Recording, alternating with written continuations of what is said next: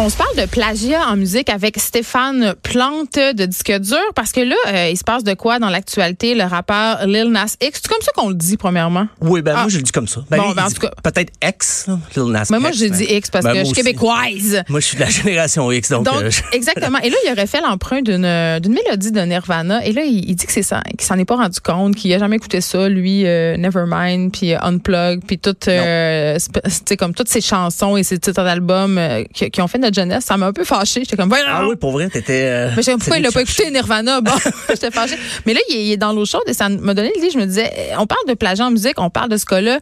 On se demande aussi quand est-ce que ça devient du plagiat en musique. Ben, dans le cas de Lil Nas X, je connais pas le garçon euh, personnellement, mais moi, je, je le crois sincère. Parce que des fois. Il est jeune, tu sais. Oui, puis ça se peut, comme il disait, ben j'ai peut-être entendu ça quand j'étais jeune, parce que c'était Ouais, un single. C'est la chanson In Bloom, en passant de. Nirvana. C'était un single, ça jouait beaucoup sur MTV, tout ça. Mais lui, il avait jamais entendu. Il, il est beaucoup plus jeune, il était pas né quand Nevermind est sorti. Donc c'est, ben, il a pris ça, il a composé sa, sa mélodie, et là les gens lui disaient, ben, hey, t'as fait un sampling de Nirvana, puis il disait, non, j'ai pas samplé Nirvana. Et là, il a réécouté In Bloom, il a fait Ah, OK, il a réalisé après. Parce qu'un sampling aussi, il faut le dire, c'est un emprunt direct. C'est carrément un échantillonnage de rythme ou d'extrait musical d'une autre pièce. Mais lui, c'est pas ça. Il a fait une mélodie qui ressemble. On peut écouter euh, un extrait, ben, tout d'abord, de Panini, la, la pièce de Lil Nas X.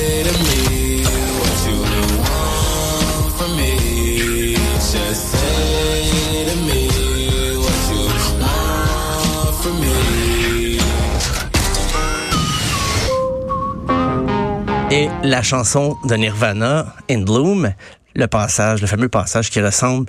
Je, moi, je dois avouer que j'aime, euh, j'aime la ressemblance entre les deux. Là. On laisse qu'on l'a, ce fameux passage de Nirvana? Oh non, c'est pas ça. Ah, ok, ben, c'est pas la bonne chanson parce que ça, c'est comme As You Are. Oui, euh, ben en fait, parce que j'allais C'est In. Bloom, le titre? C'est In Bloom, Ben, pendant qu'on le cherche, tu, on continue donc. Mais c'est parce que Nirvana, l'ironie de la chose, c'est que, ben, tout d'abord, la fille de Kurt Cobain, elle dit, ben, pas de problème. Elle, elle, aime- elle aimait France, beaucoup de son France prénom. Bean Co- euh, Cobain. Euh, elle avait aucun problème avec ça. Elle a dit qu'elle aimait beaucoup, d'ailleurs, euh, Lil Nas X. Et euh, le plus drôle là-dedans, c'est Kurt Cobain lui-même est accusé de plagiat tout au long. Mais tout le monde est accusé de plagiat. On l'a, la chanson, là, on va l'entendre, donc In Bloom. On la connaît, là. Ouais, c'était un gros. euh, je pense que c'était le troisième single de Nevermind. Ça un grand succès. C'est dur de, de dire, ah, je la connaissais pas la tune, mais il le dit après. Je trouve pas que la ressemblance, elle est si frappante que ça, honnêtement. Ben, c'est dans la mélodie de voix. la- Je comprends, mais euh, dans la culture du hip-hop, il y a beaucoup justement de Ah, sampling, oui, oui. d'emprunts. euh, Puis, ben, tout c'est cas. c'est que lui, c'était involontaire. À moins oui. qu'il s'est dit peut-être je vais essayer de la placer, personne ne va s'en rendre compte. Euh, non, non. Je pense que de toute façon. Non, moi aussi, je le crois, je pense. Avec YouTube, c'est rapide. Là. Tu vois deux similitudes. Ceux que ça intéresse, tapez plagiat sur YouTube. Vous avez tous les cas. C'est incroyable. Les cas sont. Il y a des, des, des fans finis de groupes, des fois qui trouvent qu'un autre groupe a copié et qui ressortent des listes comme ça. Il y Ah, en a. Et là, le Stéphane Plante, le dernier scandale en liste, quand même, euh, la- le succès de l'heure, Shallow, euh, qui est une chanson de Lady Gaga euh, Ah oui, et Bradley Cooper, serait une, vraiment une copie d'une chanson d'un obscur chanteur américain.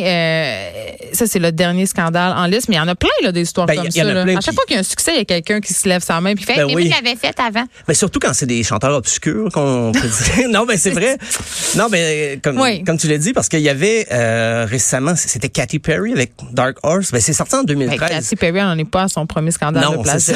non, pas son premier scandale, point. Oui, c'est ça, exact. Mais là, il y a un Marcus Gray qui, qui lui fait de la musique religieuse, puis il disait, ben ma chanson là, Joyful, Joyful Noise, sortie en 2009, quatre ans avant, ressemble beaucoup. Donc, euh, Katy Perry a dit, je suis désolée, elle, elle, elle, elle dit qu'elle a jamais entendu ça. Mais on s'entend aussi que c'est pas euh, Katy Perry qui, qui compose la, chan- Non. la musique, donc elle a pas, pas vraiment de sa faute. Ça, anyway, exactement. Elle a une équipe euh, qui compose pour elle, puis elle a des avocats pour répondre pour elle si jamais ça tourne Il mal. y a quelqu'un qui chante pour elle aussi, je pense. Sans doute, oui, oui, absolument. Euh, mais c'est vrai que des fois, c'est tiré par les cheveux. C'est des ressemblances minimes. Là. Ben, Parce que je sais pas.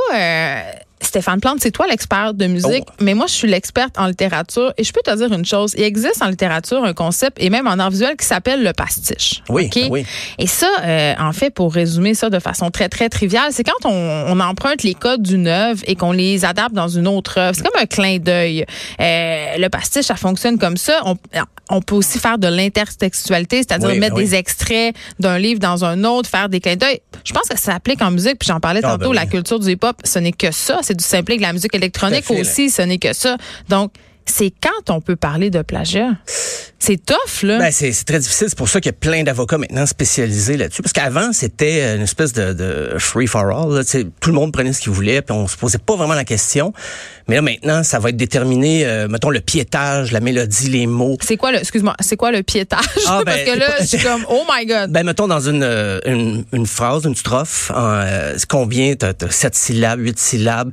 Ça, ça suit une ligne mélodique. Et là, des fois, t'as des gens qui s'arrêtent vraiment pour compter exactement le, le piétage d'une mélodie. Est-ce qu'il y a le même nombre de, de, de mots? Oui, parce que là, même- ça peut aussi loin, ah, ça peut aller aussi loin, pardon, euh, des fois que euh, c'est un petit bout Oui. d'un Oh, riff de oui. guitare, puis on sait que le rock est fondé sur quatre accords. Bon, là, je, là, je vais pas me faire d'amis, mais mettons, ré- on réduit là. Tu sais, les genres musicaux ont des codes et ça devient difficile avec toute l'histoire de la musique que l'on connaît de ressembler à rien. Je veux dire, Coldplay, ça ressemble à U2, Alors- euh, U2, euh, ça ressemble au, tu sais, comme c'est une longue continuité Oui, d'histoire musicale. là. Ben, comme je disais tantôt avec euh, Kurt Cobain, mais lui, il avait repris un peu Killing Joke pour euh, comme Azure, mais Killing Joke eux-mêmes avaient repris de Damn, un groupe punk.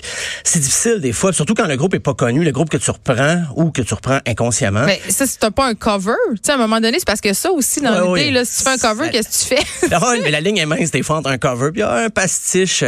mais il y a un- en psychologie, il y a un phénomène qui s'appelle la, la cryptomnésie. OK. C'est-à-dire que tu as oublié que tu as entendu quelque chose et quand l'idée te vient, après tu penses que ça vient de toi. Mais t'as- C'est comme le sentiment de déjà vu version. euh, Ouais. Ben, sauf qu'avec déjà vu, tu te demandes où c'est que j'ai entendu ça, où où est-ce que j'ai vu ça? Ouais. Mais avec la cryptomnésie, c'est vraiment. Ah, mais ça- Hey, je viens d'avoir une que super un, idée. ça, c'est un concept freudien. Hein? C'est, Oui, ça oui. s'appelle la mémoire mnésique.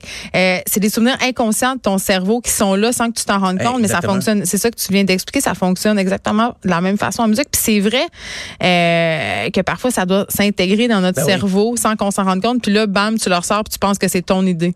Puis, mais des fois, il y a des cas inverses. Euh, Stéphane Archambault, quand il a écrit Dégénération, il s'est dit, Hey, j'ai dû prendre ça quelque part, euh, ben, tu sais, la fameuse chanson Ton arrière-grand-père, machin. Et, Euh, je suis plus capable de l'entendre. Non, mais c'est ça. excuse-moi. On a- en plus, Ah. les paroles, on l'aime pas. En tout cas. Mais donc, lui, quand il a écrit ça, il était certain que ça venait de quelque part. Il s'est rendu compte que non. Même chose avec Michel Rivard pour euh, la complainte du phoque en Alaska, pour Beau Dommage.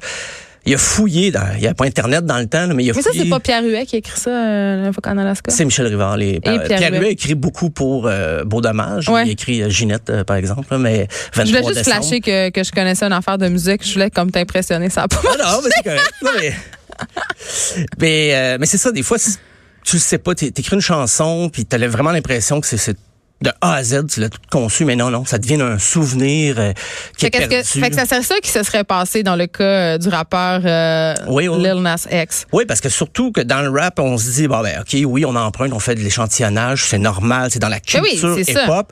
Mais lui, c'était pas le cas. Là. Je veux dire, As-tu des droits dans ce temps-là à payer? Oui, j'imagine que oui. ben, lui, ce qu'il a fait, c'est un bon joueur quand même. Il, a- il crédite Kurt Cobain, euh, donc la, mo- ah, la fait moitié. vraiment. Ouais. euh, Donc, la succession de Kurt Cobain. Hey, Courtney Love va être contente. Elle va pouvoir se faire d'autres injections d'en face. Ah, ça, c'était pas fin. À défaut de faire d'autres albums, elle va faire ça. Celebrity Skins. Never Ah, forget.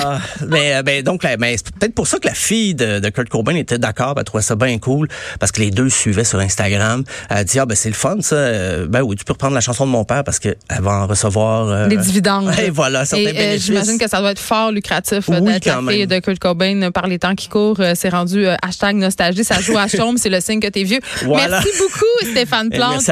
on peut suivre les choses que tu fais sur Disque dur. C'est déjà tout pour nous. C'est la fin de semaine. Ouf, ouf, ouf, ouf, ouf. Euh, je vais aller boire du vin, je pense. Vraiment. euh, D'ailleurs, David Quentin nous en a suggéré une coupe de bons reculés sur la page de Cube là, la semaine passée. Là, moi, je les ai pas encore tout essayé. Luc Fortin, notre metteur en ondes, me disait que le vin en litre est particulièrement bon. Merci Frédéric Moqueuse, recherchiste, Joanie, euh, qui est à la mise en onde. Sans vous, je ne serais rien, j'arrête pas de le dire. On se retrouve lundi tout le monde de 1 à 3. Mario Dumont suit dans quelques instants.